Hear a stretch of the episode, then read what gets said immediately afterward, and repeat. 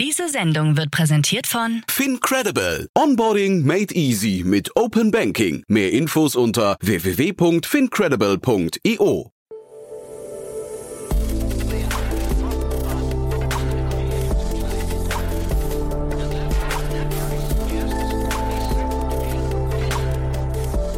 Startup Insider Daily.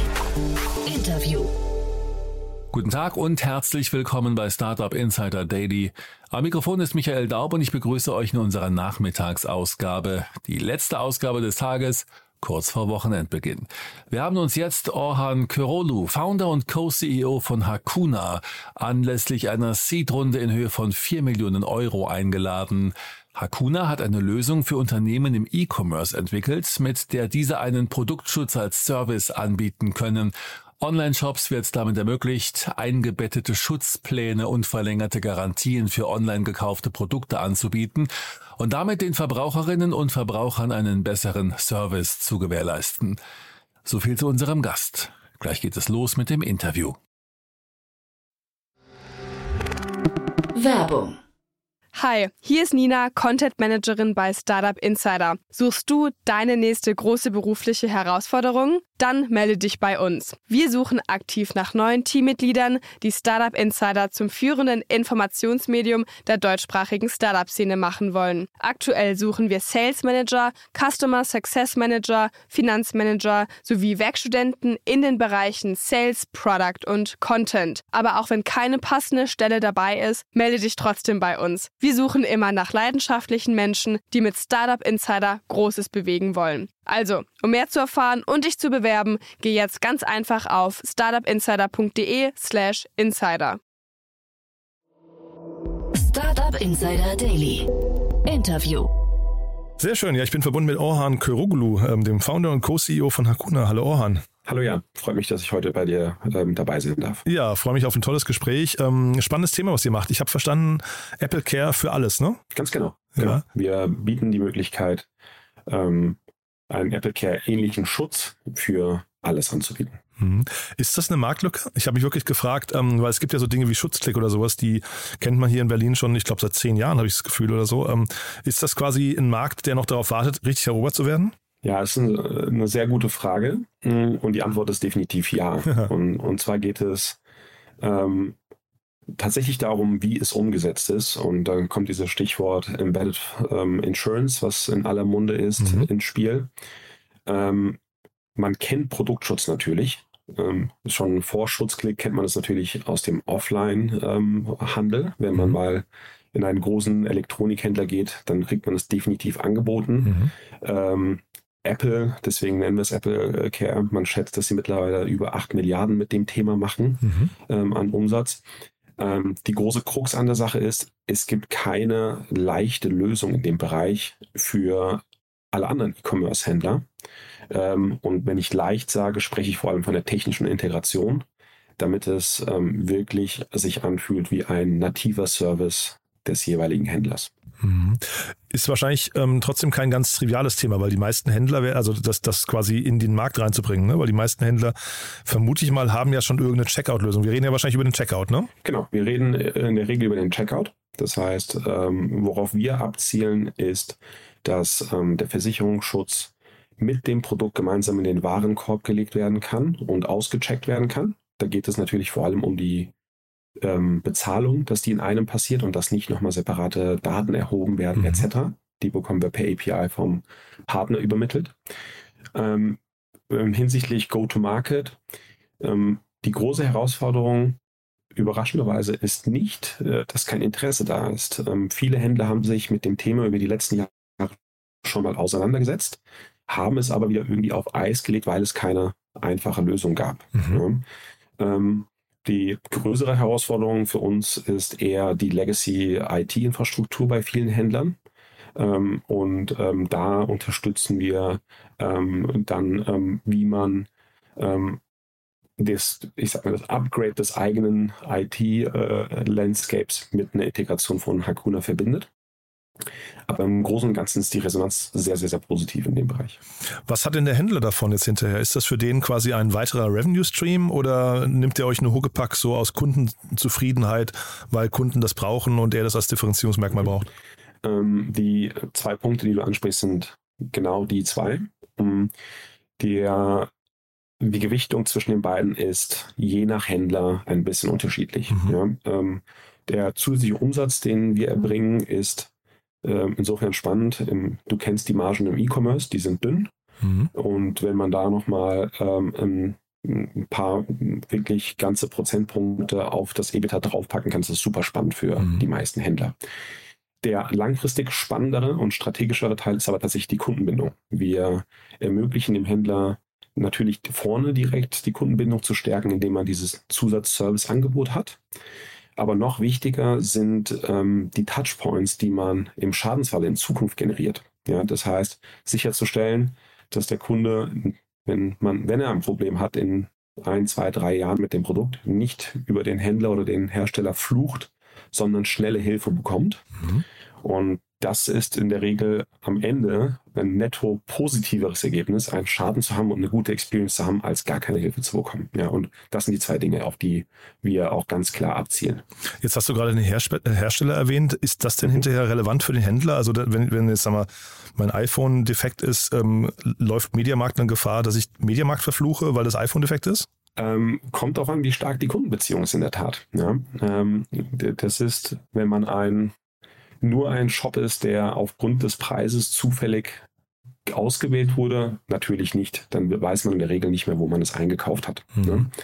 Wenn man aber als Händler die Ambition hat, ähm, Repeat Purchases zu haben und äh, dass der Kunde wiederkommt, dann ist das schon relevant und dann weiß der Kunde das in der Regel auch. Mhm. Ja. Kommt auf äh, natürlich die Sparte an, ähm, aber es wird immer wichtiger aktuell aufgrund der ähm, Acquisition Cost und auch der aktuellen Marktlage einfach. Mhm. Und diese Touchpoints, über die du gerade sprichst, die dann in der Zukunft stattfinden, sind das denn Touchpoints, die dann der Händler tatsächlich hat oder habt ihr die im Namen des Händlers? Mhm. Ähm, es ist beides möglich. Und ähm, mit unserer Plattform ähm, kann der Händler das selber zumindest mal hinsichtlich Kommunikation steuern. Ja, wir sind natürlich immer als äh, Entscheidungsträger in dem Prozess mit drin. Wenn der Händler aber nicht die Kapazitäten dazu hat, dann übernehmen wir das im Namen des Händlers. Mhm. Jetzt habe ich auf eurer Webseite gesehen, ihr habt ja verschiedene Modelle, ne? Also drei, wenn ich es richtig verstehe, drei Pakete, Casco, Extension und Care. Ähm, ist das quasi auch hinterher das, was jeder Händler bei sich dann anbietet und der, ihr baut jetzt quasi drauf, dass die Nutzerinnen und Nutzer euch irgendwann kennen und verstehen und sehen dann quasi hier, hier so, so ein Markenversprechen oder ist es dann quasi immer nur selektiv eins von den dreien? Es ist ähm, pro Händler immer nur selektiv eins von den drei. Ähm, wenn du so willst, sind äh, die drei Produkte, die du gerade erwähnst, die Versicherungsprodukte, einmal ähm, die Gewährleistungsverlängerung, hm, einmal ähm, der Schutz äh, vor unbeabsichtigten Schäden und Diebstahl etc. und mhm. einmal die Kombination daraus. Mhm. Und du kannst dir vorstellen, dass äh, für unterschiedliche Produkte unterschiedlicher Schutz sinnvoll ist. Wir mögen immer das Beispiel, ein Diebstahlschutz für einen Kühlschrank ist nicht so spannend. okay. äh, für mein E-Bike schon. Ja? Mhm. Und ähm, das heißt, der Kunde ähm, kann am Ende nur das kaufen, was der Händler anbietet. Und der Händler bietet natürlich das an, was am meisten zu seinem Produkt und zu seinem Markenversprechen passt. Mhm. Jetzt sagt ihr Apple Care für alles, aber wahrscheinlich gibt es doch trotzdem logische Grenzen. Ne? Wahrscheinlich Produkte, die entweder zu klein sind oder zu groß sind? Hm, ja, richtig. Die gibt es. Ähm, die Untergrenze liegt irgendwo, ähm, wir sagen immer so um die 100 Euro, weil mhm. darunter wird es einfach ähm, lächerlich äh, kleinteilig, ähm, auch für den Händler, das ist dann nicht mehr glaubwürdig.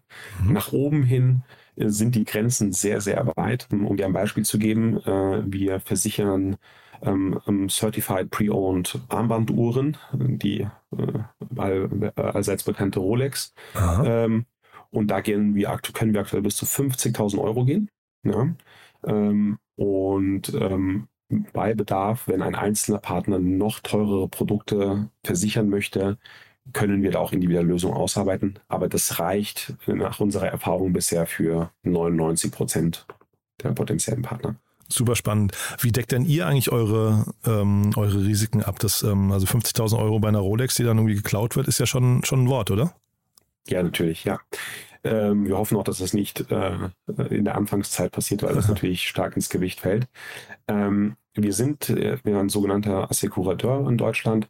Ähm, bedeutet, wir sind ein, ein, Vermittler und haben Versicherungspartner im Hintergrund. Ja? Ähm, das heißt, das ultimative Risiko tragen nicht wir.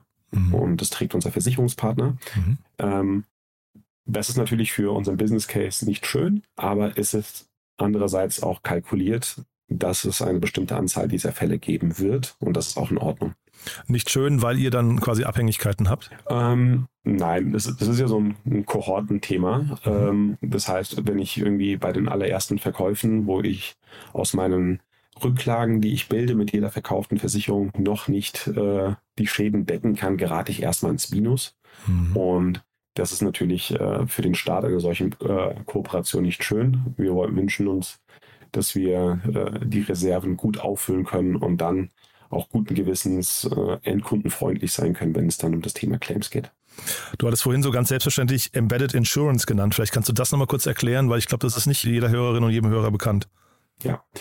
Um, Embedded Insurance ist ein Begriff, der sehr, sehr, sehr äh, oft verwendet wird in den letzten zwei Jahren im Versicherungsumfeld und bezeichnet den Versicherungsvertrieb äh, ähm, gemeinsam mit anderen Produkten oder Services, wo sie lokal Sinn machen. Ja, in unserem Falle ist es eben der E-Commerce Checkout, äh, wo wir ähm, die Versicherungsangebote sehr individualisiert mit anzeigen und den gemeinsamen Checkout mit dem Einkauf ermöglichen. Das hat den ganz, ganz großen Vorteil für den Endkunden, dass er nicht durch einen separaten Versicherungskaufprozess gehen muss. Der muss nicht nochmal vergleichen und nochmal Daten eingeben, Anträge erstellen. Und für den, unsere Versicherungspartner hat es den Vorteil, dass sie damit Märkte erschließen, an die sie sonst nicht gekommen wären. deswegen mhm. erzeugen wir so eine Win-Win-Situation. Und deswegen ist das Thema auch so heiß und gibt es in jeglichen Versicherungssparten gerade. Mhm. Ähm, wir haben uns sehr bewusst auf das Thema Produktschutz fokussiert, weil wir zuvor ähm, aus, aus Merchant-Perspektive Erfahrung damit mit einem Incumbent gesammelt haben und dadurch wissen, welches Potenzial es birgt. Mhm. Und jetzt sprechen wir heute vor dem Hintergrund eurer Finanzierungsrunde. Ich hatte, habe gerade mal geguckt, ich hatte äh, Ende letzten Jahres mit Bastian Hasslinger von Picos über euch gesprochen. Das war, glaube ich, eure Pre-Seed-Runde, ne? Richtig. Ja, und mhm. jetzt die Seed-Runde ähm, klingt sehr spannend, aber ich glaube, ein Großteil der bekannten Namen war auch damals schon dabei, ne? Ähm, ja, ähm, wir haben die neue Runde im Grunde mit all unseren zuvor bestehenden Investoren äh, wie Visionaries Club, Discovery Ventures äh, etc. gemacht, plus noch ähm, Early Bird als neuen Lead-Investor gewinnen können mhm. ähm, und haben aber bewusst ähm, und ähm, auch, auch, weil das Interesse da war, ähm, die Runde mit unseren Bestandsinvestoren größtenteils gefüllt. Und ich glaube, das ist immer ein super starkes Zeichen. Ne? Ähm, ich habe hier, hier stehen 4 Millionen Euro, habt ihr eingesammelt. Ähm, was war denn für die Bestandsinvestoren so der wichtigste Punkt? Ähm, vielleicht kannst du ja da mal so ein bisschen aus Nähkästchen plaudern. Wie kriegt man das hin, dass Bestandsinvestoren einen mögen? ob sie uns mögen. Ich hoffe, dass sie uns mögen. Ja, das sieht, also, ähm, sonst wären sie nicht mitgegangen, oder? Ja, ja. Ähm, ja oder dass sie überzeugt sind von euch, sagen wir es mal so.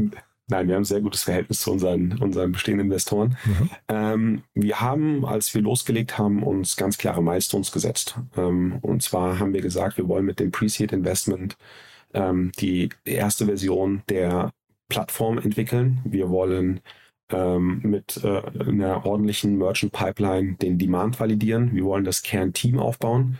Und ganz wichtig, wir wollen regulatorisch sauber aufgestellt sein ähm, bedeutet, wir sind äh, eben, wie gesagt, ähm, ähm, Assekurateur und haben mehrere Versicherungspartner. Und das waren so die Milestones, die wir zuvor aufgestellt haben. Und die haben wir alle erreicht aktuell und haben ähm, daraufhin ehrlicherweise bereits auch von unseren Bestandsinvestoren signalisiert bekommen, dass es keinen Grund gibt, ähm, nicht die nächste Runde zu machen, mhm. um auf dem Tempo aufzubauen und sind äh, mit der Zuversicht auch in den Markt gegangen ähm, und wussten bereits, dass unsere Bestandsinvestoren uns backen werden. Mhm. Ich glaube, wir müssen trotzdem, du bist ja eben so schnell durchgegangen, mal gerade kurz noch die Namen. Ne? Early hast du äh, erwähnt, aber Visionaries Club habe ich hier stehen. Discovery mhm. Ventures, das ist äh, Jan Depen und Co., ne? Richtig. Ja. Mhm. Dann habe ich hier den Klarna-Gründer Viktor Jakobsen, das ist ja auch irgendwie schon besonders, muss man sagen. Marc Christ, den hatte ich auch schon hier zu Gast von SumUp. Also Richtig. wirklich ein sehr erlesener Kreis, muss man sagen. Ja. Ähm, wie kam es zu der Konstellation? Also bei der Pre-Seed-Runde schon? Wir haben ähm, einmal darauf geachtet, dass äh, wir die richtigen Partner kriegen für die Stage. Ähm, ganz klar für Pre-Seed für uns äh, mit Visionaries Club und, und Discovery Ventures äh, die richtigen Partner und haben ähm, bei den Business Angels darauf geachtet, dass sie ähm, uns wirklich ähm, als Gründer Value Add bringen und ähm, sind zum Teil über eigenes Netzwerk äh, ähm, auf die einzelnen zugegangen und zum Teil mit Hilfe von Visionaries Club und, und Discovery Ventures entsprechend Intros bekommen mhm. und, die, äh, und die Gruppe zusammenstellen können. Mega spannend. Und jetzt hatte ich bei euch gesehen, dass ihr sogar europaweit schon unterwegs seid. Ne? Ähm, ist denn das Thema hinterher so leicht internationalisierbar? Wir sind regulatorisch ready, europaweit äh, ähm, am Markt zu sein. Ähm, fairerweise der erste Partner ist gerade in der Integration für europaweit. Ähm, der schwierige Teil ist A, einmal natürlich ähm, regulatorisch, aber da sind wir bereits gut aufgestellt. Und dann ähm, die Lokalisierung in den jeweils, in jeweiligen mhm. Märkten, weil man ja relativ ausführliche Informationspflichten etc. dem Endkunden gegenüber hat. ähm, Macht das Spaß, also diese Regulatorik? Das stelle ich mir furchtbar vor, oder? Ach, wir nehmen es mit Humor. Äh, ja, okay. Das, das ist, ähm, es ist furchtbar, aber ja. zugleich auch einfach eine riesen Opportunity, weil ja. ähm, ähm, das ist genau das, was der Händler selber nicht macht. Der mhm. wird nicht losziehen und ähm, sich selber damit auseinandersetzen. Und ähm, deswegen, wir nehmen das mit Humor und äh, ähm, haben da ja auch nochmal die IAK-Ausbildung zu machen müssen.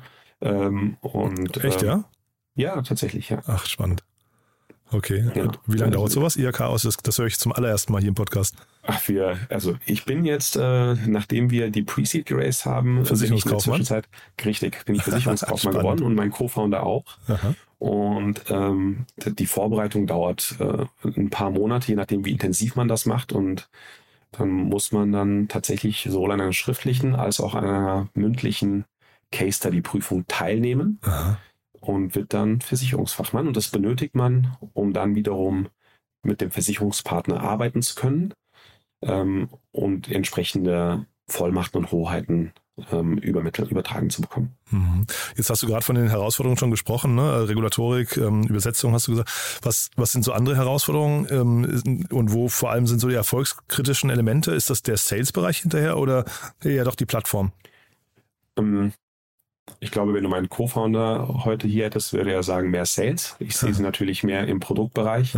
Ähm, das sind im Wesentlichen zwei Dinge. Ähm, das eine ist, die richtigen Personen in, bei den Partnern zu finden und natürlich auch zu zeigen im Sales, dass unser Versprechen, dass es für jeden Händler funktioniert, egal welches Vertical wahr ist. Das ist, das ist so die Frage, die uns immer gestellt wird. Ja, ich verstehe, es funktioniert für Handys. Funktioniert es denn auch wirklich für Schmuck zum Beispiel? Ne? Ähm, das ist auf der Sales-Seite die Herausforderung, da, da etwas Education zu machen. Auf der Plattformseite ist die neben der Versicherungstechnik die große Herausforderung, die Abhängigkeit von den ERP und E-Commerce-Systemen gering zu halten. Ja. Weil ich, wie äh, hatte es eingangs schon erwähnt, es ist doch relativ viel Legacy-Technologie noch unterwegs. Und da ist es ganz, ganz wichtig, unsere Partner davon zu befreien, dass der, die Integration von Hakuna gleichzeitig Umstellungen in ihrem bestehenden System bedeuten. Und da müssen wir genau dieser Teil embedded, ähm, teilweise sehr kreativ und clever mit umgehen in den Lösungen, die wir entwickeln. Aber so grundsätzlich vom Modell her ist das ja eigentlich eine, ähm, das ist ja fast eine Cash-Cow, die ihr da baut, so eine richtige Maschine. Ne? Also ähm, ihr, ihr werdet ja quasi den Hookpack genommen von den ganzen Händlern und wenn es gut läuft, klingelt bei euch permanent die Kasse, obwohl ihr nichts mehr dafür tut, ne?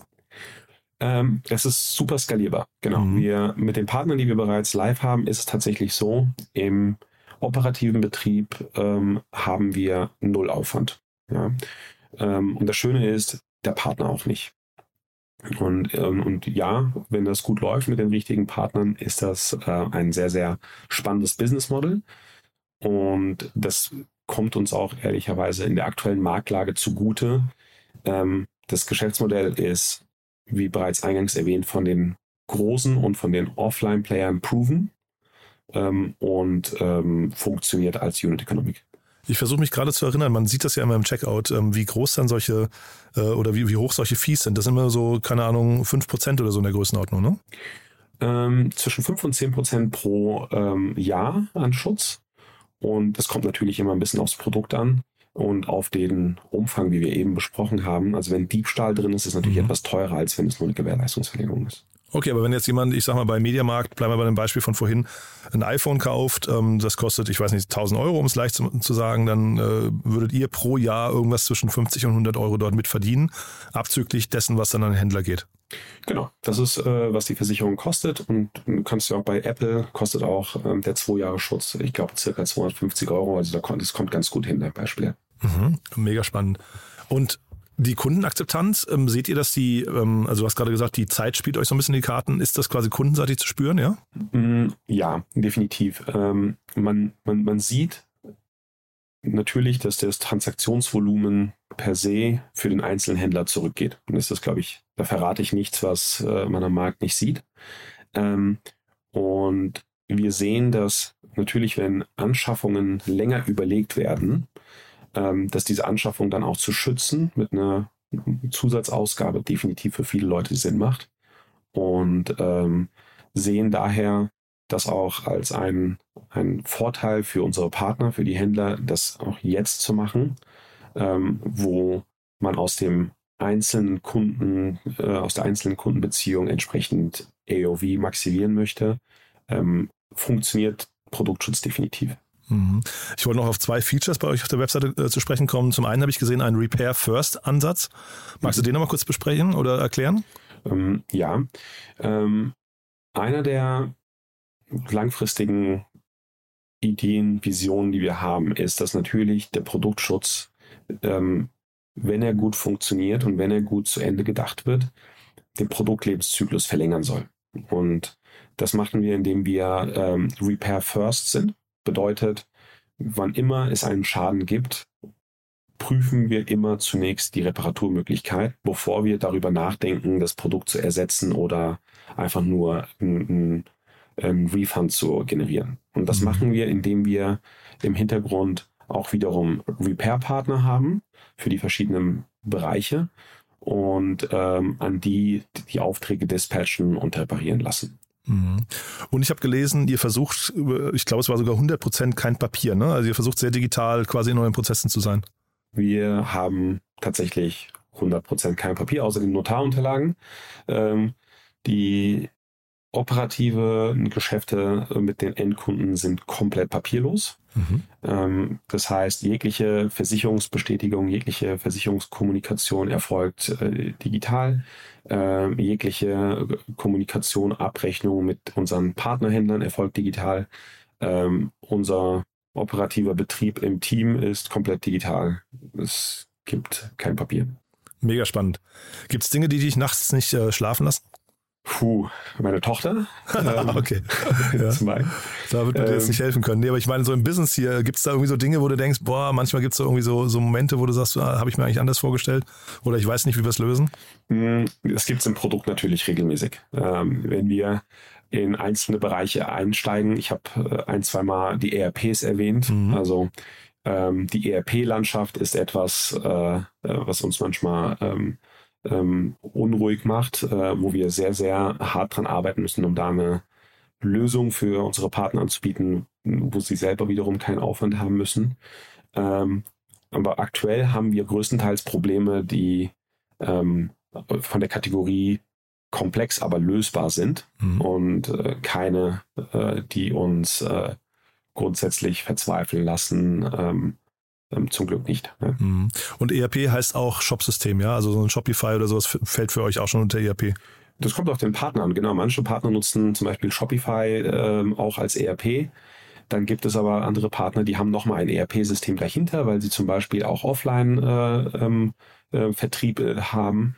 Mhm. Und da stößt man wirklich auf äh, jegliche ERP- und Shop-Software, die in den letzten 20 Jahren vertrieben wurde. Mhm. Mega spannend. Also Orhun, das hat mir großen Spaß gemacht. Haben wir was Wichtiges vergessen aus deiner Sicht? Nein, nein, hat mir auch sehr viel Spaß gemacht. Danke dir. But there is one more thing. One More Thing wird präsentiert von OMR Reviews. Finde die richtige Software für dein Business. Orhun, wie gesagt, super spannend. Als letzte Frage, wie immer, wir haben ja eine Kooperation mit OMR Reviews und deswegen bitten wir jeden unserer Gäste hier nochmal ein Tool vorzustellen oder ja, also einfach ein Tool, mit dem sie gerne arbeiten oder ein Lieblingstool, was man vielleicht nicht so kennt. Bin gespannt, was du mitgebracht hast. Ähm, ich weiß nicht, ob man es nicht kennt, aber mein aktuelles Lieblingstool ist Notion. Ähm, Notion hat bei uns ähm, überraschenderweise ähm, die komplette interne Dokumentation von anderen Tools abgelöst. Das heißt, äh, wir schaffen es wirklich als Team, ähm, departmentübergreifend, äh, unser Wissen und News ähm, ähm, sowohl zum Team als auch zum aktuellen Geschäft da drin zu steuern. Und es ist ein super, super spannendes Tool. Ähm, kann ich jedem empfehlen, auszuprobieren. One More Thing wurde präsentiert von OMR Reviews. Bewerte auch du deine Lieblingssoftware und erhalte einen 20 Euro Amazon-Gutschein unter moin.omr.com/insider. Also hat mir wirklich großen Spaß gemacht. Danke, dass du da warst. Glückwunsch schon mal zu der Runde. Und dann würde ich sagen, wir bleiben in Kontakt. Wenn es bei euch große Neuigkeiten gibt, sag gerne Bescheid, ja? Mache ich. Vielen Dank. Werbung. Hi, ich bin Paul, Product Manager bei Startup Insider und hier, um dir kurz unser Podcast-Verzeichnis vorzustellen. Mit einer wachsenden Liste von bereits über 10.000 Episoden ist unser Podcast-Verzeichnis die größte Sammlung deutschsprachiger Podcasts rund um die Themen Unternehmertum, Technologie, Digital Marketing und mehr. Nutze jetzt die verschiedenen Filter, um Podcasts zum Beispiel nach ihrem Themenschwerpunkt, Gästen oder Erscheinungsdatum zu sortieren, damit du genau das findest, was dich interessiert. Also, wenn das was für dich ist, dann besuche jetzt ganz einfach unsere Plattform auf startupinsider.de slash insider. Startup Insider Daily. Der tägliche Nachrichtenpodcast der deutschen Startup-Szene. Das war Orhan Körodu, Founder und Co-CEO von Hakuna im Gespräch mit Jan Thomas. Anlass des Interviews war die Seed-Runde in Höhe von 4 Millionen Euro. Das war's sonst für heute mit Startup Insider Daily. Wir hören uns hoffentlich morgen in der nächsten Ausgabe wieder. Am Mikrofon war Michael Daub. Ich verabschiede mich. Habt einen schönen Feierabend und guten Start ins Wochenende. Bis dahin. Diese Sendung wurde präsentiert von Fincredible. Onboarding made easy mit Open Banking. Mehr Infos unter www.fincredible.io.